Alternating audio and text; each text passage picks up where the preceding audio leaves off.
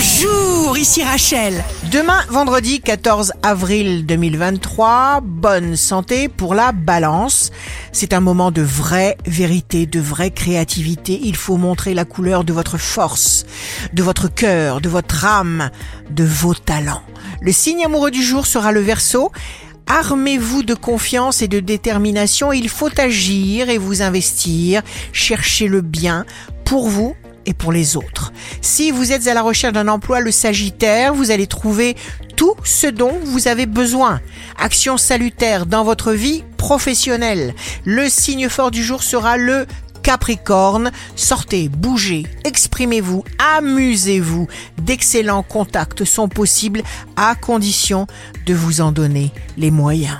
Ici Rachel, rendez-vous demain dès 6 heures dans Scoop Matin sur Radio Scoop pour notre cher horoscope.